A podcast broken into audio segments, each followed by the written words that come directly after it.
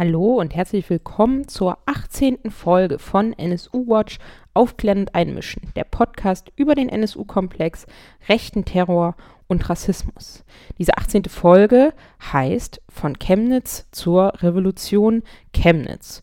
Und da spreche ich mit Philipp von NSU Watch Sachsen und mit Johannes Grunert, dem freien Journalisten, und zwar über die Kontinuitäten in Chemnitz. Chemnitz als erster Unterschlupf, Aufenthaltsort vom äh, NSU-Kerntrio und eben auch der Stadt der Unterstützungsszene dann in Chemnitz. Darüber sprechen wir. Was hat das für eine Rolle im NSU-Prozess auch gespielt? Welche Rolle spielen diese Kontinuitäten bis heute? Ähm, welche Rolle spielt das bei den Aufmärschen? Was waren das für Aufmärsche vor ungefähr äh, zwei Monaten, anderthalb Monaten in Chemnitz? Und wie ist die äh, festgenommene rechtsterroristische Organisation Revolution Chemnitz einzuschätzen? Darüber sprechen wir und darum soll es in dieser Folge gehen. Und dazu eben Ausschnitte aus den Gesprächen und auch nochmal aus ähm, verschiedenen Statements von uns, NSU Watch und auch vom APABITS, wie wir ähm, die Aufmärsche beispielsweise eingeschätzt haben. Und das eben zusammengestellt in dieser 18. Folge von NSU Watch Aufklären und Einmischen. Wir blicken also zunächst zurück in das Jahr 1998. Mundlos, Böhnhardt und Zschäpe setzen sich ab nach Chemnitz, ziehen um nach Chemnitz und leben dort unter falscher Identität in Wohnungen, die dann nicht auf ihren Namen angemietet sind und kommen dort auch unter in einer Szene. Dem vorausgegangen ist natürlich die Sozialisation des späteren NSU-Kerntrios, die also in den 1990er Jahren zu Neonazis ähm, und stark organisierten Neonazis sozialisiert wurden, mit der Rückendeckung sozusagen der rassistischen Mobilisierung der 1990er Jahre. Also einem Erleben von ähm, Pogromen wie in Rostock-Lichtenhagen und Hoyerswerda und einer Wahrnehmung dessen, dass sie da mit rassistischen Ideen ganz offensichtlich nicht alleine sind, sondern sie nehmen eine Bevölkerung wahr, die bei diesem Pogrom dabei ist und die beklatscht. Und sie nehmen aber auch im alltäglichen Erleben wahr, dass ihre Taten und der rechte Straßenterror, der von Neonazis ausgeht, gegen Menschen mit migratischem Hintergrund, gegen Linke, gegen Juden und Jüdinnen auf den äh, Straßen, der auch ignoriert wird, kleingeredet wird, das nehmen sie wahr, dass ihnen sozusagen die Straße gehört. Das stärkt natürlich eine Neonazi-Szene in ihren Ideen und in den 1990er Jahren baut sich das spätere NSU-Kerntrio eben das Netzwerk auf, auf das sie sich dann auch verlassen können, als sie anfangen unter anderer Identität zu leben und vor allen Dingen, als sie sich dann eben nach Chemnitz absetzen und sich dort zu den Leuten, von denen auch bekannt ist, dass sie zum ähm, Netzwerk, zur, kam, Kameraden sozusagen, zum Freundeskreis gehören, und dort eben die Kontakte sucht. Und dazu eben äh, Philipp von NSU Watch, der das nicht für einen Zufall hält, dass der NSU zunächst nach Chemnitz umgezogen ist. Also Chemnitz war ja nicht ohne Grund, würde ich jetzt auch im Rück, also das kann man glaube ich im Rückblick so sagen, äh, der erste Anlaufpunkt für das, äh, für die drei Nazis aus Jena, die da sozusagen untergetaucht sind, Bernhard, Mundus und Schäpe war halt sozusagen, es bestanden vorher schon sozusagen Kontakte, vor allen Dingen sozusagen über das, das Musikbusiness, äh, über den Rechtsrock. Man hat sich auf Konzerten getroffen, hat da Kontakt, Kontakte gepflegt. Und Chemnitz hatte eine sehr aktive äh, Nazi-Szene, eine Platten mit Anbindung an die Plattenlagerstrukturen. Und dort haben sozusagen Leute, die von denen bekannt waren, dass sie äh, von der Polizei gesucht werden, sozusagen ohne Probleme unter Schlupf finden können. Das sagt sozusagen relativ viel A über die Größe der Szene aus in Chemnitz und auch über die Bereitschaft, da ja, kriminelles Vorgehen zu unterstützen. Wie das Neonazi-Netzwerk und Unterstützungsnetzwerk des NSU in Chemnitz genau funktioniert hat oder wie das ausgesehen hat, ist von antifaschistischer Recherche und auch in Untersuchungsausschüssen und auch im NSU-Prozess ganz gut beleuchtet worden. Im NSU-Prozess sind konkret auch ähm, die UnterstützerInnen aus Chemnitz geladen worden. Teilweise standen die auf der Ladungsliste der Anklage durch die Bundesanwaltschaft und teilweise wurde diese Ladung von Zeugen und Zeuginnen aus diesem Chemnitzer Unterstützungsnetzwerk von der Nebenklage, also von vor allen Dingen von den ähm, VertreterInnen der Nebenklage, also den anwaltlichen Vertretungen der Angehörigen und der Überlebenden, erkämpft durch Beweisanträge. Und als es um das Unterstützungsnetzwerk in Chemnitz ging, wurden diese Beweisanträge noch nicht im Stapel abgelehnt, sondern das ist dort tatsächlich in dem Prozess behandelt worden und wie gesagt auch in den Untersuchungsausschüssen. Und konkret spielte sich das also wie folgt ab. Der NSU bzw. Mundlos Böhnhard Schäpe, die haben sich nicht an irgendwelche Neonazis in Chemnitz gewandt, sondern an die, die sie schon länger kannten und zu denen sie schon länger äh, Kontakt hatten. Und zum einen ist da eine Figur Thomas Starke.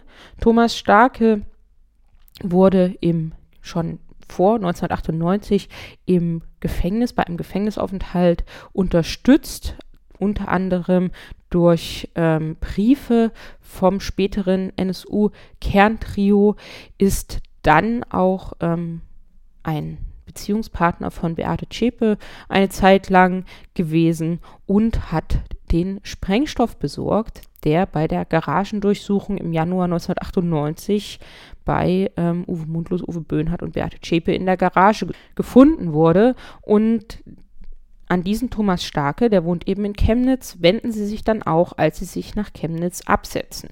Und der hört sich dann dort um in der Neonazi-Szene und findet dort eben Menschen, die bereit sind, dem NSU Identitäten und auch Wohnungen zur Verfügung zu stellen. Sie kommen dann unter bei Thomas Rothe und bei Mandy Struck und kriegen auch Identitäten ähm, zur Verfügung gestellt, unter anderem von Max Florian Bu, so kürzen wir ihn ab, und dann eben auch von äh, Antje Probst. Die sollte Beate Zschäpe ihre ähm, Identität zur Verfügung stellen. Das alles finden Sie dort vor und das alles wird eben organisiert von Thomas Starke, der nebenbei auch noch ähm, sozusagen ein, eine Vertrauensperson des Berliner LKA war die ganze Zeit. Welche Informationen er da geliefert hat, ist allerdings unklar. Und diese ganzen Leute, Thomas Starke, Thomas Rote, Mandy Struck, Max Florian Bu, alle diese Neonazis und UnterstützerInnen waren geladen im NSU-Prozess und haben dann dort auch ausgesagt. Viele von denen haben auch sehr stark gelogen, haben ihre eigene Rolle sozusagen runtergespielt, aber trotzdem konnte eben herausgearbeitet werden, wie der NSU dort untergekommen ist. Und es konnte eben auch gezeigt werden, dass der NSU sich in Chemnitz nicht im tatsächlichen Untergrund befunden haben, sondern dass sie sich dort auch sehr offen bewegt haben. Es war auch die Rede davon, dass Geburtstagsfeiern gemeinsam gefeiert wurden. Sowohl wurden die drei eingeladen, als auch, dass sie Menschen dort eingeladen haben. Sie haben sich dort also relativ offen in dieser Szene bewegt und konnten sich dort dann eben auch verlassen darauf, dass sie Spenden bekommen und auch Tipps wo man Überfälle begehen könnte. Einer der äh, Chemnitzer Neonazis hat beispielsweise im dortigen Edeka gearbeitet und dieser Edeka ist dann auch vom NSU überfallen worden, ist der erste Überfall, bei dem sie sich eben Geld besorgt haben. Und auch dieser hat im NSU-Prozess ausgesagt, es konnte sozusagen er als Tippgeber, konnte, es konnte nicht bewiesen werden, aber es wurde zumindest immer wieder nahegelegt, dass es da auch einen Zusammenhang gibt um welche Szene es sich in Chemnitz gehandelt hat, wie die Neonazi-Szene dort sozusagen aufgestellt war und wie die drei dort gelebt haben, wurde auch im sächsischen Untersuchungsausschuss besprochen, in der letzten Legislaturperiode stärker als in dieser und darüber berichtet Philipp von NSU-Watch Sachsen. Wie haben die in Chemnitz gelebt? Also das war jetzt sozusagen im Untersuchungsausschuss also in dieser Peri äh, Legislaturperiode nur so am Rande Thema, vor allen Dingen als es darum ging, äh, die Sozialarbeiterinnen und Sozialarbeiter des, eines Jugendclubs in Fritz Gebiet zu hören. Äh, die das sehr eindrucksvoll geschildert haben, mit welchen Situationen die sich zu, zu tun hatten und letzten Endes auch wie überfordert sie waren mit der Nazi-Szene, die sie dort vorgefunden haben im Jugendclub und mit der sie ein Stück weit letzten Endes auch, äh, ja, also mit der sie gearbeitet haben, in, mit zu einem Ansatz von akzeptierender Jugendarbeit, was letzten Endes überhaupt nicht zu einer Auseinandersetzung mit den Nazis an sich geführt haben, sondern eher dazu geführt haben, dass äh, diese Szene dadurch bestärkt wurde. Über das Leben an sich, es war weit weniger Untergrund, wie man sich das, äh, als man sich das heutzutage sozusagen unter diesem Wort vorstellt. Also die hatten da, pflegten da eigentlich relativ intensive Kontakte mit Chemnitzer Neonazi-Szene, wobei das bis heute natürlich immer so ein bisschen schwierig ist, das äh, tatsächlich Beweise sozusagen festzunageln äh, oder festzumachen. Das Thema, wie die dort gelebt haben, ist zumindest jetzt auch nochmal stärker in den Blickpunkt gerutscht durch äh, so ein Geschichtsprojekt, RAFO heißt das, wo eben mal versucht wird, der ganzen Situation damals Ende der 90er äh, nachzuspüren und zu gucken, wie die, wie die, wie die Situation zum Beispiel an den Orten waren, in denen sie wohl gewohnt haben. Ähm, das waren ja trotz alledem ganz normale Wohnhäuser, wo Anwohner potenziell schon mitbekommen haben, dass da irgendwie junge Leute ein- und ausgehen, aber irgendwie, das wurde da irgendwie nicht problematisiert oder zumindest nicht als Problem empfunden. Auch die ersten Überfälle, zum Beispiel auf dem Edeka-Supermarkt. Und das ist ein durchaus äh, öffentlicher äh, Ort, also das ist, äh, der liegt auch genau im Viertel. Also offenbar sind die zu der Zeit noch äh, sehr locker letzten Endes auch, äh, was Straftaten angeht um, äh, oder Begehen angeht, damit umgegangen und haben da einfach sozusagen ihr das nächstbeste Ziel sich gesucht, was sie äh, auch offenbar einfach direkt von ihrer Wohnung mehr oder weniger im Blick hatten. Also das ist sozusagen alles sehr räumlich eng konzentriert auf ein Viertel, was schon dicht bebaut ist durch, mit so Plattenbauten, aber an und für sich haben sie da einen relativ engen Bewegungsradius gehabt und es ist natürlich nach wie vor sozusagen die Hauptfrage, sie wurden dort ja auch sozusagen von der Polizei letzten Endes verortet. Warum ist es nicht zu einer Festnahme gekommen? Das wird sozusagen im Rückblick bleibt das die große Frage und die Frage ist nach wie vor nicht befriedigend beantwortet. Eine weitere Frage, die daran anschließt, ist tatsächlich die Frage nach den Überfällen des NSU, mit denen sie sich finanziert haben, die ja fast alle an Orten stattfinden, stattgefunden haben, an denen Uwe Mundlaus, Uwe Böhnhardt und Beate Zschäpe auch gelebt haben, nämlich in Chemnitz und in Zwickau mit dem Schwerpunkt Chemnitz. Und diese Überfallserie wurde damals schon als Überfallserie auch identifiziert. Auch das wäre ein Hebel gewesen, die drei festzunehmen und den NSU zu stoppen. Und das ist nicht passiert. Auch das ist vor allen Dingen im sächsischen Untersuchungsausschuss besprochen worden. Und Philipp von NSU Watch zieht da sein Fazit zu diesem Themenkomplex. Das ist, äh, glaube ich, tatsächlich auch äh, so ein großes Manko der Ermittlung, dass das A nicht zusammengebracht wurde mit, also, also dass das überhaupt nicht in Erwägung gezogen wurde, dass da möglicherweise ein politischer Hintergrund zum Beispiel hinter diesen Überfällen stehen könnte. Also dass man zwar irgendwie eine Staatsschutzabteilung der Polizei weiß, okay, hier sind irgendwie Nazis aus Thüringen vermutlich in Sachsen und Chemnitz untergetaucht. Zeitgleich beginnt eine Serie von Überfällen. Dass man das nicht zusammengebracht hat, okay, das kann man jetzt natürlich sagen, liegt nur daran, dass wir sozusagen jetzt einen Rückblick haben und die besseren Informationen. Nichtsdestotrotz sind sie da sozusagen bei diesen Überfällen ja auch äh, überhaupt nicht irgendwie harmlos gewesen, sondern sind ja sehr brutal vorgegangen, haben äh, Waffen eingesetzt, haben äh, bei, später, äh, bei einem späteren Überfall eine Person auch äh, schwer verletzt mit einem Bauchschuss einen Angestellten einer Sparkasse. Und auch die sonstigen Taten, Überfälle waren immer tatsächlich äh, sehr brutal letzten Endes aus, äh, ausgeführt. Man hat Reizgas eingesetzt äh, und ist da sozusagen auch wirklich harsch vorgegangen, wo man schon sagen kann, da steckt auch eine hohe Brutalität dahinter. Aber es hat äh, nicht dazu geführt, dass da sozusagen tatsächlich mal offenbar ausreichend Ermittlungsdruck stattgefunden haben, um zum Beispiel dort äh, einzuschreiten rechtzeitig. Während das ja dann in nach zwei Überfällen in Thüringen dann doch relativ schnell klar war, wie man oder ein Ansatz entwickelt wurde, wie man die Täter aufgrund ihrer des bisher bekannten Vorgehens sozusagen fassen kann. Das ist schon auch irgendwie, glaube ich, eine Sache, wo man auf jeden Fall sagen muss, die Behörden scheinen da oder die Ermittler, die da mit dem Überfallserie beauftragt waren, äh, ja, waren da schon ein Stück weit auch überfordert. So der Eindruck. Die Banküberfälle und Überfallserie war auch im NSU-Prozess Thema und dort waren dann eben auch die Angestellten, die diese Überfälle erleben mussten, die also konkret überfallen wurden, waren dort als Zeugen und Zeuginnen geladen, um dort auszusagen. Und da war zu sehen, dass sie bis heute schwer traumatisiert sind, auch von der Brutalität der Überfälle und von der Todesangst, die sie durchstehen mussten. Und ganz konkret sind es ja auch ähm, zwei Situationen mindestens gewesen, wo ähm, auch bei diesen Banküberfällen das Feuer eröffnet wurde. Einmal beim ersten Überfall, über den wir schon gesprochen haben, auf den Edeka im Fritz-Heckert-Gebiet. Da hat ein junger Mann die Überfallenden verfolgt und die haben auf ihn geschossen, auf Kopfhöhe tatsächlich.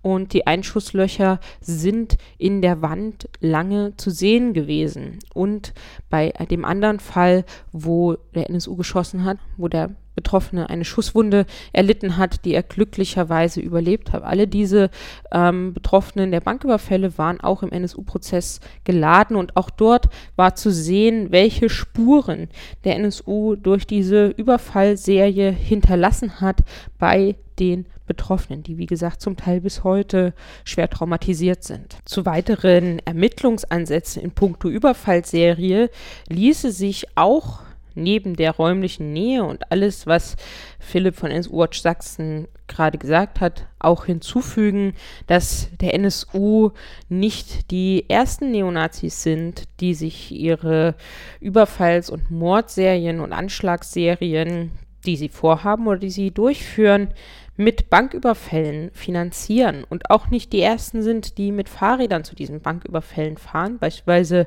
John Ausonius, der sogenannte Lasermann, der in den Anfang der 90er in Schweden eine rassistische Anschlags- und Mordserie durchgeführt hat, hat sich genauso finanziert. Auch im norddeutschen Raum in den 70er, 80er Jahren haben das Neonazis getan. Und es steht auch in den Konzepten zu rechten Terror, die der NSU umgesetzt hat, dass genauso solche Untergrundtätigkeiten und Mordserien und rechter Terror finanziert werden sollen, nämlich durch Banküberfälle. Und insofern wäre dort ein politischer Hintergrund, auch mit dem Wissen von damals. Das lag auch alles vor. Diese Informationen sind bloß nicht oder sind nicht zusammengebracht worden. Das lässt sich dazu hinzufügen. Gleichzeitig waren das auch Informationen, die vorlagen bei den Ämtern, Landesämtern für Verfassungsschutz, nämlich die, wo sind die lokalisiert. Wo sind die? Nämlich in Chemnitz. Und was tun sie? Sie besorgen sich Waffen und beginnen Überfälle zu begehen. Gerade die letzte Information, die hat V-Mann Piatto, Carsten Schipanski in Brandenburg seinen V-Mann-Führern auch mitgeteilt. Aus dieser Information ist plus nie eine Festnahme der drei geworden. Das ist auch im NSU-Prozess thematisiert worden. Dort soll, wollten dann nämlich natürlich vor allen Dingen die NebenklägerInnen nochmal die Mitverantwortung der staatlichen Behörden dort betonen, denn eine Festnahme wäre dann ja eigentlich möglich gewesen mit diesen Informationen. Und das wurde vom Gericht aber ja sehr speziell auch zurückgewiesen, insbesondere in der Urteilsverkündung, aber auch schon zuvor. Und grob lässt sich das so zusammenfassen, dass man ja nicht sicher sein könnte, dass die Festnahme erfolgreich gewesen wäre. Vielleicht hätten sie fliehen können durch einen Hinterausgang und so weiter. Es wäre also nicht mit hundertprozentiger Sicherheit zu sagen, dass der NSU mit diesen Informationen tatsächlich hätte festgenommen werden können und damit trügen die Behörden auch keine Mitschuld am NSU-Komplex und hätten sich dort nicht durch ihr Handeln schuldig gemacht.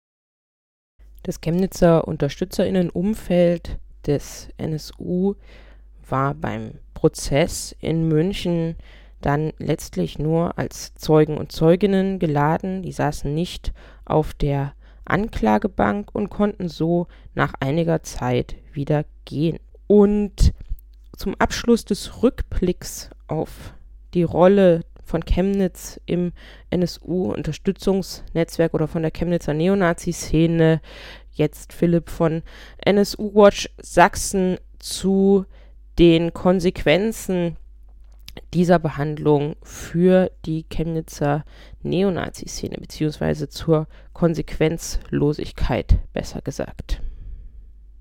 Was man für Chemnitz ja nach wie vor sozusagen sagen muss, oder überhaupt auch für den NSU-Komplex, dass dort ein nicht äh, unwesentlicher Teil der Unterstützungsszene nach wie vor wohnt und lebt und auch nach wie vor in der Nazi-Szene aktiv ist. Und äh, für all die Leute gilt auch bis heute, obwohl wir wissen, dass zwar noch ein Ermittlungsverfahren laufen, aber bis heute ist es nicht in einer, hat es nicht zu einer Anklage geführt. Und die Leute sind trotzdem, dass sie, dass wir heute relativ genau wissen, wie sie den NSU unterstützt haben, oder, ähm, nicht angeklagt. Also wir haben zum Beispiel eine Person wie Thomas Starke, von der man weiß, dass er Sprengstoff beschafft hat, und zwar nicht in geringer Menge, TNT-Sprengstoff, und an das Kerntrio übergeben hat. Und der ist bis heute deswegen nicht belangt. Und das gilt im Grunde für dieses gesamte Unterstützungsnetzwerk. Und das ist natürlich ein, ein Riesenproblem, weil sie jetzt wieder vorgeführt werden, dass man damit durchkommt. Also dass man wirklich äh, sagen kann, also dass man eine Terrorgruppe unterstützen kann und dafür dann aber später keine Konsequenzen fürchten muss. Und das ist, glaube ich, schon ein Riesenproblem und das, also das eröffnet natürlich Anreize für, für Nachahmer, äh, die dadurch ja sozusagen gelernt bekommen, wir müssen, äh, ja, wir, wir, man kann damit auch durchkommen. Und das ist, glaube ich, schon nach wie vor auch ein Baustein, der bis heute letzten Endes wirkt dass sozusagen dieser, das Behördenhandeln immer ein Stück weit äh, inkonsequent ist oder also in das Ausmaß muss man dann immer so diskutieren, aber dass sie das immer nur so halbherzig letzten Endes irgendwie mehr oder weniger bearbeiten und oftmals halt sozusagen letzten Endes Verfahren oder ähnliches versanden und die Nazi-Szene daraus nur lernt, ja, wenn wir ein bisschen aufpassen, geht es vielleicht nicht für alle gut, aber für einen beachtlichen Teil und wir können damit schon so weitermachen wie bisher um die Kontinuitätslinie nach heute beziehungsweise zu den Ereignissen in Chemnitz Ende August zu ziehen. Jetzt Johannes Grunert dazu, wie die Neonazi-Szene in den letzten Jahren organisiert war. Ja, es gab in Chemnitz könnte fast sagen, immer schon eine starke rechte Szene. Ich meine, äh, es war bekanntermaßen lange Zeit NSU-Unterschlupf äh, mit einem großen Unterstützerumfeld. Dann gab es über viele Jahre die Nationalen Sozialisten Chemnitz, die so die eine Kameradschaft war, die auch andere geschluckt hat und äh, so einen Alleinherrscher-Anspruch eigentlich dort vertreten hat ähm, und nebenbei die NPD. Und ähm, außerdem diese sogenannte Bürgerbewegung äh, pro Chemnitz. Und 2014 wurden die nationalen Sozialisten Chemnitz verboten, auch äh, auferlegt mit einem Wiederbetätigungsverbot, was denen doch, äh, wie man sehen konnte, arg zugesetzt hat. Also die mussten sich erst wirklich wieder neu finden, weil sie nicht einfach weitermachen konnten. Das merkt man bis heute. Die Personen sind also in, jetzt mittlerweile teilweise im dritten Weg, teilweise irgendwie in der Nähe der JN zu verorten. Ähm, manche waren bei dieser kurzen Aktion namens Rechtes Plenum mit dabei. Ähm, und wo sie sich immer alle wiedergefunden haben, was sozusagen auch während der Verbotszeit die Heimat war, war die Fußballszene. Also da gab es äh, kaum jemanden, der nicht aktiv in der Fanszene war von diesen Nationalsozialisten Chemnitz.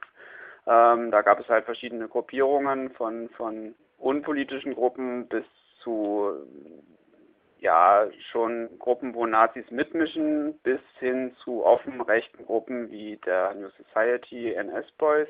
Eine Gruppe war äh, Chaotic, die haben sich also vor zehn Jahren, wenn ich mich jetzt recht erinnere, gegründet und hatten sich eigentlich nie so ganz als politische Gruppe verstanden. Allerdings waren dort einige bekannte Neonazis mit dabei Und diese Gruppe Chaotic äh, war eben auch die Gruppe, die dann zum 26.08. zu diesem Spontanaufmarsch aufgerufen hat, wo es dann eben diese Menschenjagden gab. Und da haben die eben äh, ja auf die Solidarität der Fanszene ähm, gesetzt. Und da sind dann ja auch äh, einige hundert auf jeden Fall, kann man sagen, bis zu tausend Menschen gekommen. Und das war wahrscheinlich nur möglich, weil das durch diese Mobilisierung der Fanszene ähm, von dieser Fußballgruppe so gekommen ist. Bleiben bei den Aufmärschen. Ende August, Anfang September in Chemnitz. Und der freie Journalist Johannes Kronert spricht jetzt darüber, inwiefern die Szene darauf vorbereitet war, genau so ein Zeichen zu setzen, genau solche Aufmärsche zu organisieren und inwiefern von einer neuen Qualität dieser Aufmärsche die Rede sein kann. Was man sagen kann, ist, dass die Strukturen im Prinzip da, bereit dazu waren, dieses, dieses Fanal irgendwie zu setzen. Und ähm, dass eben die Szene in Chemnitz erstens äh, so vernetzt ist und mittlerweile auch wieder so stabil war, dass sowas möglich ist, auch mit den Unterstützerstrukturen, was jetzt irgendwie anwältliche Unterstützung angeht, was eben die Schlägertrupps angeht, was irgendwie Unterstützung äh, auf parlamentarischer Basis und so weiter und so fort angeht. Das ist der eine Punkt. Dann eben äh, auch die bundesweite Stimmung gerade und dazu eben auch diese Bestrebungen gibt, so die Rechte zu vereinen also von AfD bis zu radikalen äh, Nazi-Kameradschaften, dort keine, keine Distanz mehr zu wahren. Und ich glaube, das alles kommt in Chemnitz zusammen und da war dieser Zeitpunkt quasi gerade recht, um äh, sowas zu starten. Man kann aus verschiedenen Gesichtspunkten sagen, dass es sich um Aufmärsche von neuer Qualität handelt. Natürlich hat es in Sachsen und auch in Chemnitz auch in den vergangenen Jahren immer wieder Nazi-Aufmärsche gegeben. Auch, dass, dass Bürger mit, mit radikalen Nazis zusammen marschieren, war in Chemnitz nichts Neues. Das haben wir in Schneeberg damals erlebt. Dann ging es mit äh, Pegida weiter und auch in Chemnitz hatte also gab es gab es also mehrere ähm, Aufmärsche, die in diese Richtung gingen. So, ähm, aber es ist trotzdem aufgrund der Größe und der Wucht sozusagen dieser Aufmärsche ist es was Neues. Es ist ein neues Ausmaß der Gewalt. Also solche, solche Menschenjagden äh, gab es, soweit ich weiß, in Chemnitz in der Art vorher noch nicht. Ähm, es gab, ähm, mir ist kein Aufmarsch bekannt, der so groß war wie der am 27.08. Und ähm, eben auch die, die, die Qualität der Gewalt ist was Neues. Also es gab ja nun mal nicht nur diese, diese viel debattierten äh, Menschenjagden oder Hetzjagden am 26.08., sondern es gab dann auch darüber hinaus an, an jedem weiteren ähm, Aufmarschtag gab es, gab es äh, Übergriffe. Es gab zwischendurch Übergriffe. Ähm, und es gab äh, Angriffe auf, auf ein jüdisches Restaurant, auf zwei persische Restaurants, auf äh, Antifaschistinnen, auf ähm, Migrantinnen ähm, und das, also es ist eigentlich so viel geworden, dass äh, kaum noch jemand hinterherkommt, das zu zählen und das kann man definitiv als, als eine neue Qualität bezeichnen. Wir erinnern uns, nach den Aufmärschen in Chemnitz und den Hetzjagden und Menschenjagden und Angriffen auf das jüdische Restaurant Shalom gab es in ganz Deutschland eine Debatte darüber, wie diese Ereignisse zu bewerten seien. Und es gab auch eine massive Verharmlosung dieser Demonstrationen als Notwehr und als Trauermärsche. Gleichzeitig war eben ein massiver Schulterschluss zwischen den Milieus zu beobachten. Dazu schrieb am 31.08. das antifaschistische Archiv APABITS in Berlin Die bisherigen Ereignisse haben gezeigt, dass alle extrem rechten, rassistischen und neonazistischen Szenen vor Ort jenseits aller Widersprüche zu einer öffentlichen Machtprobe bereit sind. Diese Durchlässigkeit zwischen den Milieus und auch die Mobilisierbarkeit mehrerer Generationen von Aktivistinnen der extremen Rechten in kürzester Zeit ist ein wesentlicher Grund der jetzigen Entwicklung auf der Straße und entspricht dem Stand der antifaschistischen Recherche vor Ort Hinzu kommt das Verhalten von Politik, Behörden und insbesondere der Polizei, die diese Entwicklung jahrelang heruntergespielt und geleugnet haben. Die nach offener Gewaltanwendung schreienden Gruppen wurden zu lange als besorgte Bürger verharmlost. Der von ihnen im Zusammenspiel mit gewalttätigen Neonazis ausgehenden Gefahr, insbesondere für Geflüchtete, aber auch für alle als in Anführungszeichen Volksverräter markierte Menschen, wird nicht oder nur widerwillig begegnet dies nehmen wir angesichts der jetzigen Ausschreitung als Komplizenschaft wahr. Die Diskreditierung der Gegenproteste als Links-Rechts-Auseinandersetzung verhindert eine notwendige Solidarisierung der Gesamtgesellschaft mit allen tatsächlich und potenziell betroffenen Menschen. Diese Situation birgt die akute Gefahr eines Flächenbrandes rassistischer und neonazistischer Gewalt. Und auch von uns, NSU Watch, gab es ein Statement, was wir am 1.9. veröffentlicht haben und was hier gleich nochmal in Teilen zu hören ist. Wir haben damals äh, die Überschrift gewählt, die Ereignisse in Chemnitz bieten den idealen Nährboden für einen neuen NSU. Ereignisse wie in Chemnitz stellten in den 1990er Jahren den NSU, ließen ihn Mut und Stärke für seine Taten gewinnen. Unter dem Jubel von Neonazis wurde am 11. Juli 2018 das Urteil im ersten NSU-Prozess in München gesprochen. Die NSU-Unterstützer André Eminger und Ralf Wohleben sind seitdem wieder auf freiem Fuß und in eine Neonazi-Szene zurückgekehrt, in der sie als Helden gefeiert werden. Das Urteil ist im terroraffinen Teil der Neonazi-Szene so verstanden worden, dass er von diesem Staat bei der Durchführung seiner Pläne kaum etwas zu befürchten hat. Dieses Urteil fällt in eine Zeit, in der wir in Deutschland eine massive rechte Angriffswelle erleben, bei dem die Ereignisse in Chemnitz vermutlich nur einen weiteren Höhepunkt und kein Ende darstellen. Aus der Aufarbeitung des NSU-Komplexes zeigt sich deutlich, mit Blick auf die Entstehung des NSU finden sich zahlreiche erschreckende Parallelen zur heutigen Situation. Der NSU entstand aus der spezifischen Situation der 1990er Jahre heraus, als der rassistische Mob auf den Straßen unter Applaus von Umstehenden Pogrome verübte als Behörden und Politik Verständnis für den sich unter anderem in Hoyerswerda und Rostock-Lichtenhagen offenbarenden Rassismus äußerten, als auch große Medien etwa durch ihre Titelbilder zur rassistischen Stimmung beitrugen. Für die sich immer besser organisierende und vernetzende Neonazi-Szene zeigte sich, dass sich ihr gewalttätiger Rassismus auszahlt. Die Politik reagierte auf die Pogromstimmung im Land mit der faktischen Abschaffung des Asylrechts. Für die Neonazi-Szene kam dies einer gesellschaftlichen Rückendeckung gleich, und so entstand der NSU in den 1990ern in einer Szene, die sich von dem gesellschaftlichen Rechtsruck in ihren Aktivitäten bestätigt und befeuert sah. Der NSU schritt mit der Vorstellung, dass die Bevölkerung im Grunde hinter ihren rassistischen Ideen stehe, zur Umsetzung seiner mörderischen Pläne. Heute treten Heidenau und Chemnitz an die Stelle von Hoyerswerda und Rostock-Lichtenhagen. Die pogromartigen Ausschreitungen in beiden Städten werden von der Neonazi-Szene als Erfolg gefeiert. Die klatschenden PassantInnen stärken ihnen wieder den Rücken.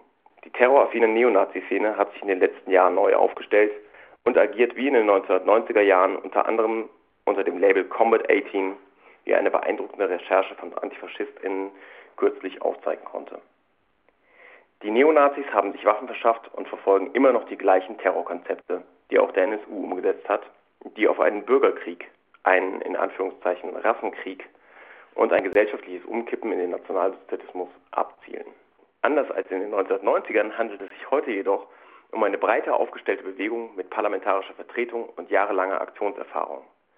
Dies zeigt sich keineswegs nur, aber besonders deutlich in Chemnitz, wo Neonazis und rechte Hooligans große Mobilisierungswirkung auch über ihre eigene Szene hinaus entfalten können von den Ereignissen in Chemnitz ließen sich tatsächlich offenbar Neonazis inspirieren und so wurde von der Generalbundesanwaltschaft eine Gruppe namens Revolution Chemnitz als rechtsterroristische Gruppe festgenommen und dazu jetzt die Einschätzungen von Philipp von NSU Watch Sachsen und direkt dahinter dran die Einschätzung von Johannes Grunert. Also was bisher bekannt ist, ist ja, dass es sozusagen acht Beschuldigte gibt, denen vorgeworfen wird, eine terroristische Vereinigung gebildet zu haben. Ähm, die ist so ein Stück weit hervorgegangen aus den, aus diesen Mobilisierungen jetzt im Nachgang an die Tötung von Daniel H. Und im Zuge dessen hat sich sozusagen äh, offenbar eine Gruppierung herausgebildet, die als Bürgerwehr agiert hat. Äh, am äh, 14.09. sozusagen eine Aktion gestartet hat im Nachgang einer Demonstration von Pro Chemnitz, äh, bei der sie ja gezielt auf linke Jugendliche, Andersdenkende und Migranten in einem Park losgegangen ist. Dabei wurden Personen auch verletzt, also ist das sehr äh, aggressiv aufgetreten. Dort wurden dann wiederum allerdings auch Teile dieser Gruppe sozusagen gestellt. Ich glaube, war, wir reden damals von einer Größenordnung 20 bis 25 Personen. Und im Zuge der Nachermittlung hat sich offenbar der Verdacht dann sozusagen herausgebildet, dass äh, da eine festere Struktur möglicherweise dahinter steht, die auch noch äh, sich mit der Frage beschäftigt, wie man sich Waffen beschaffen kann und äh, die auch offenbar Pläne gehegt hat, äh, weitere Anschläge oder Aktionen durchzuführen. Was auffällig ist, ist irgendwie, dass es Verknüpfungen zu, also dass die acht Beschuldigten Verknüpfungen zu den zu mittlerweile verbotenen Kameradschaftsstrukturen aufweisen. Also zwei der Beschuldigten waren Teil der Kameradschaft Sturm 34, die Anfang der 2000er bis Mitte zwei, äh, oder ja, eigentlich über die gesamte 2000er Jahre in Mittweida und Umgebung, also in einem Ort 20 Kilometer von Chemnitz entfernt, aktiv war und dort das Konzept der national befreiten Zonen umsetzen wollte. Äh, darüber hinaus gibt es auch äh, Verknüpfungen zu den schon erwähnten nationalen Sozialisten Chemnitz, die ebenfalls sozusagen verboten wurden. Zu diesen beiden Kameradschaftsstrukturen äh, ja, da gibt es offenbar personelle Überschneidungen zwischen äh, ja, zu Revolution Chemnitz. Ähm, wie das zu bewerten ist, ähm, was uns so ein Stück weit aufgefallen ist, dass, dass wir bestimmte ähnliche Muster wiederholt vorfinden. Also es gibt Parallelen unseres Erachtens zu den Fällen wie Old School Society, Gruppe Freital, die wir daran festmachen würden, dass es irgendwie so ein irgendwie ein Trigger-Ereignis, sagen wir mal, brauchen, die dann sozusagen zur Herausbildung von so Gruppen äh, äh, führen, die zum Teil schon vorher mehr oder weniger fest bestehen, aber die, dieses Ereignis führt dann oft dazu, dass sozusagen äh, bestimmte Leute meinen, sie müssten jetzt äh, losschlagen und Gewalttaten begehen. Das ist sozusagen oft verbunden sozusagen mit der, zum Beispiel bei der OSS war es verbunden mit der Einrichtung von Flüchtlingsunterkünften. Ähnlich war es bei der Gruppe Freital. In Chemnitz kam halt dieser Tötungsdelikt als Anlass sozusagen äh, auf die Tagesordnung. Das hat sich meines Erachtens ein Stück weit auch davon dann entfremdet. Es ging vor allen Dingen erstmal darum, einen Anlass zu finden, um ja rassistisch zu agieren und ja letzten Endes einen Anlass zu finden, äh, rassistische Gewalt äh, umzusetzen. Was uns ebenfalls noch so ein Stück weit auffällt, also dass man tatsächlich da so ein Stück, dass man da ähnliche Muster hat, also so ein vigilantistisches Motiv, dass man sich als Bürgerwehr mobilisiert oder aufstellt und versucht, Eindringlinge und Andersdenkende zu vertreiben aus einem bestimmten räumlichen Gebiet. Was ebenfalls auffällt, ist, dass das, also die jüngsten Fälle, die ich jetzt sozusagen genannt habe, oft sehr stark an so Massenmobilisierung gekoppelt sind oder da gewisse Rückkopplungseffekte bestehen. Im Unterschied vielleicht zum NSU kann man da vielleicht festhalten, dass er ja eher in einer Phase einer sozusagen rückgehenden Mobilisierung oder nachdem so eine größere Mobilisierung als nicht erfolgreich beendet wurde, sozusagen, äh, dass er in einer Phase eher des Niedergangs sozusagen aktiv ist, geworden ist. Bei Revolution Chemnitz kann man vielleicht eher sagen, dass sie gerade sozusagen diese Mobilisierungen, die in Chemnitz stattgefunden haben, eher sozusagen interpretieren als Zeichen eines Aufstands, der gerade stattfindet und an dem man sich nur noch anschließen müsse. Das zeigt sich dann zum Beispiel auch daran, an dieser, an diesen bekannt gewordenen Chatkommunikationen, aus denen man schließt, dass zum Beispiel der 3. Oktober, wo sie sozusagen eine weitere Aktion geplant haben oder einen Anschlag, äh, ein Tag der historischen Wende werden wird. Also das wurde da relativ fest sozusagen so kommuniziert und äh, erweckt offenbar haben sie oder offenbar haben sie den Eindruck, dass man sich da sozusagen noch anschließen müsse und äh, ja sozusagen Teil einer größeren Sache ist. Ansonsten zeigt unseres Erachtens der Fall Revolution Chemnitz auch, dass äh, was diese personellen Kontinuitäten angeht, dass die Leute halt, wie gesagt, in den letzten Jahren kaum mit Konsequenzen, Konsequenzen für ihr Agieren rechnen, rechnen mussten. Also gerade diese Sturm 34-Geschichte zeigt das relativ deutlich, weil dort die Ermittlungen wirklich über Jahre verschleppt wurden. Das Verbot war 2007 das letzten Endes gerichtlich bestätigte Verbot kam erst 2013 und die Strafen, die dann sozusagen noch resultierten aufgrund des, der langen Verfahrensdauern, waren sehr, sehr mild. Äh, selbst äh, einer der Köpfe jetzt von Revolution Chemnitz, der auch damals Kopf von Sturm 34 gewesen sein soll, kam da letzten Endes mit einer Bewährungsstrafe hera äh, heraus. Was für die Leute natürlich immer sozusagen den Eindruck vermittelt, dass Staat und Behörden äh, eigentlich keine wirkliche Gefahr sind. Und das stärkt natürlich sozusagen das selbstgehandelte Bild, dass man jetzt äh, als äh, Bürgerwehr agieren müsse. Zum anderen noch ein Aspekt, dass sie sich selbst ja sozusagen auch gegenüber dem NSU sozusagen in Bezug auf den NSU nehmen, ist natürlich auch äh, bezeichnend. Gleichzeitig bezeichnen sie ihn als Stümpertruppe und blutige Anfänger, was erstmal uns Sachen schon eher so eine Selbsteinschätzung ist oder was man auch erstmal als Selbsteinschätzung lesen muss. Wo man natürlich fragen muss, ist das eine Selbstüberschätzung auch? Ähm, ein Stück weit kann man dem, glaube ich, auch äh, recht geben, wenn man sieht, wie schnell die sich haben dann letzten Endes fassen lassen. Man muss das, kann das allerdings auch äh, verneinen, wenn man bedenkt, dass ihre Taktik halt, die sie sozusagen über die Jahre praktiziert haben, auch eigentlich sehr erfolgreich war. Also sie hatten, wie gesagt, ich glaube, dieses man Behörden als wirklich Bedrohung sozusagen wahrnimmt, das ist halt bei einem Großteil der Leute in dieser Szene und auch beim Großteil der Leute, die jetzt zum Beispiel bei Revolution Chemnitz beschuldigt werden, dabei gewesen zu sein, nicht vorhanden. Und das ist, glaube ich, so ein sehr motivierendes Moment. Was man eben sozusagen noch aus diesem Vergleich äh, sieht, ist ja letzten Endes, dass es auch äh, eine gewisse Dynamik deutlich macht, äh, die hier sehr schnell entstehen kann äh, indem es sozusagen auf so ein Konkurrenzdenken berufen wird, äh, die das dann auf so ein gegenseitiges Übertrumpfen abzielt. Äh, das macht natürlich nochmal deutlich, dass das trotzdem auch sehr hochgefährlich ist, wenn Leute anfangen, so zu denken und dann auch so zu agieren. Und jetzt, wie angekündigt, die Einschätzung von Revolution Chemnitz durch Johannes Kronert. Also bei Revolution Chemnitz gibt es einige Personen, die durchaus schon bekannt waren. Was auffällig ist, ist die Nähe zu der verbotenen Kameradschaft Sturm 34, ähm, wo meines Erachtens drei Personen denen in Verbindung stehen, möglicherweise sogar noch mehr. Ansonsten ist diese Gruppe natürlich auch ein Produkt der, der Stimmung in der Stadt und auch bei den Pro Chemnitz Aufmärschen wurde also mehrmals dazu aufgerufen, sich eben irgendwie selbst zu organisieren, sowas wie Bürgerwehren, das war öfter das Thema und es wurde auch, also der Martin Kohlmann von Pro Chemnitz hat auch gesagt, das war keine Selbstjustiz, das war Selbstverteidigung. Da spielt er auf die Menschenjagden am 26.08. an. Und auch wie diese Gruppe Revolution Chemnitz hinterher bei den Aufmärschen verharmlost wurde, ähm, zeigt also, dass das eben durchaus, dass die quasi durchaus so, ein, so ein, eine Unterstützung aus dieser Szene von diesen Aufmärschen haben. Und ohne diese Stimmung hätte sowas auch nicht zustande kommen können. Ähm, allerdings sind das natürlich äh, konkrete Personen und die kann man äh, grob, sage ich mal, zum sächsischen Kameradschaftsumfeld dazu zählen.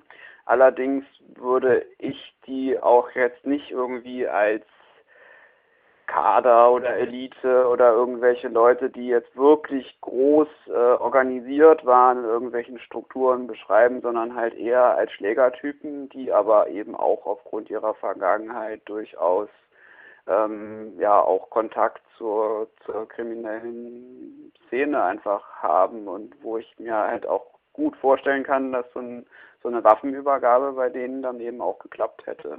Nach meiner Einschätzung ist diese Gruppe definitiv gefährlich. Es ist jetzt vielleicht zumindest, also es ist wahrscheinlich nicht vergleichbar oder definitiv nicht vergleichbar jetzt mit dem NSU. Und es ist auch bisher nicht vergleichbar gewesen mit dem, was bei Sturm 34 damals auch an Waffen gefunden wurde und was dort alles an Straftaten verübt wurde. Allerdings ähm, ist es natürlich positiv zu bewerten, dass die Generalbundesanwaltschaft dort auch äh, so schnell ermittelt jetzt und dass dort so schnell zugegriffen wurde, eben bevor etwas passiert, weil man möglicherweise auch aus der Vergangenheit gelernt hat. Was man aber natürlich auch sagen muss, auch im Nachhinein, nachdem diese Menschen festgenommen wurden, gab es weitere Übergriffe und auch koordinierte Übergriffe. Und ähm, von daher ist es, denke ich, zwar eine gefährliche Gruppe, aber eben ist es auch falsch zu sagen, naja gut, jetzt sind die ja hinter Gitter und jetzt ist alles wieder Friede, Freude, Eierkuchen. Ähm, da sind noch einige Leute draußen, die sich jetzt trauen, sowas zu machen. Und zu der Gruppe selbst ist meine persönliche Einschätzung, dass das halt Schlägertypen sind, die auch gewissermaßen die, die, die Folgen ihres Handelns nicht, nicht bedenken. Damit meine ich nicht, dass sie nicht wissen, dass sie damit Angst und Schrecken verbreiten und Menschen verletzen. Aber ich denke, dass die jetzt zum Beispiel diese Ermittlungen und dass sie gleich bei ihrer ersten Probetat, also wo die auf der Schlossteichinsel in Chemnitz dort sich als Bürgerwehr aufgespielt haben, dass sie dort dort gleich erwischt werden und dass dort gleich äh, auch auch äh, Festnahmen gemacht werden und dadurch eben auch diese diese Messenger-Kommunikation auffliegt. Ähm, damit werden die nicht gerechnet haben. Und äh, von daher ist es vielleicht auch genau das, was die so gefährlich macht, dass ich denen halt tatsächlich zutraue, dass die äh, einer halbautomatischen Waffe irgendwo aufgekreuzt werden, und was man halt von jetzt äh, organisierten Kameradschaften in Chemnitz nicht unbedingt erwarten könnte, weil die genau wissen, dass es auch dass sie doch auch in einer gewissen Repression durchaus unterworfen sind. Den Bogen zu dem Anfangsthema unseres Podcasts, nämlich dem NSU in Chemnitz, spannt jetzt Philipp von NSU Watch Sachsen zur Frage, ob es Verbindungen gibt von der Gruppe Revolution Chemnitz zum NSU. Momentan gibt es keine Nachweise für, ein, für, für direkte Kontakte. Ich glaube, was sich sozusagen eher wieder abzeichnet, ist, dass es so ein relativ breites Reservoir gibt an Leuten, die trotzdem ähnlich ticken halt, nationalsozialistische Überzeugungen haben und bereit sind, das auch äh, militant umzusetzen. Und dass dieses Spektrum in Sachsen nach wie vor sehr groß ist und insbesondere auch im Raum Chemnitz sehr groß ist. Ich glaube, das zeichnet sich wieder ab. Und dass die Schritte dann trotz alledem nicht wirklich weit sind, auch in dieses NSU-Umfeld, das ist eigentlich logisch halt, weil dieses NSU-Umfeld war zum einen sehr groß und man bewegt sich sozusagen ja genau weiterhin in diesem selben Milieu. Das wurde ja nicht äh, irgendwie bis heute nicht in Frage gestellt oder tatsächlich äh, aufgelöst. Das ist weiterhin vorhanden und äh, ist natürlich weiterhin sozusagen äh, Quell für, für, für weitere Kameradschaftsstrukturen militanter Nazis. Und dass das Problem in Chemnitz nicht gelöst ist mit der Festnahme von der Gruppe Revolution Chemnitz. Das sieht auch der freie Journalist Johannes Grunert so und erzählt, wie die Situation jetzt in Chemnitz ist. Ja, also diese Aufmärsche von Pro Chemnitz, die laufen immer noch jeden Freitag. Ähm, es ist auch bisher, also es sind immer noch mindestens 800 Teilnehmende jede Woche, ähm, wenn nicht sogar mehr. Und ähm, die Stimmung ist immer noch aufgeheizt. Man muss sagen, dass sich die, das Publikum doch äh, stark verändert hat. Also am Anfang waren schon viele, ich sage jetzt mal, aktionsorientierte Neonazis da, die also sich dort ein bisschen Action auch von versprochen haben, von diesen Aufmärschen. Mittlerweile hat sich das stark verschoben in Richtung so eines äh, Pegida-Umfeldes. Also die Leute sind erheblich älter, ähm, haben dann irgendwie seltsame Flaggen dabei und äh, es ist dann, glaube ich, auch äh, am letzten Freitag äh, zum ersten Mal, soweit ich weiß, zu keiner einzigen Straftat gekommen. Aber dennoch ist natürlich diese Basis da. Ähm, man, man, will jetzt eine, eine rechte Kneipe einrichten, um dort Stammtische zu, patriotische Stammtische zu machen.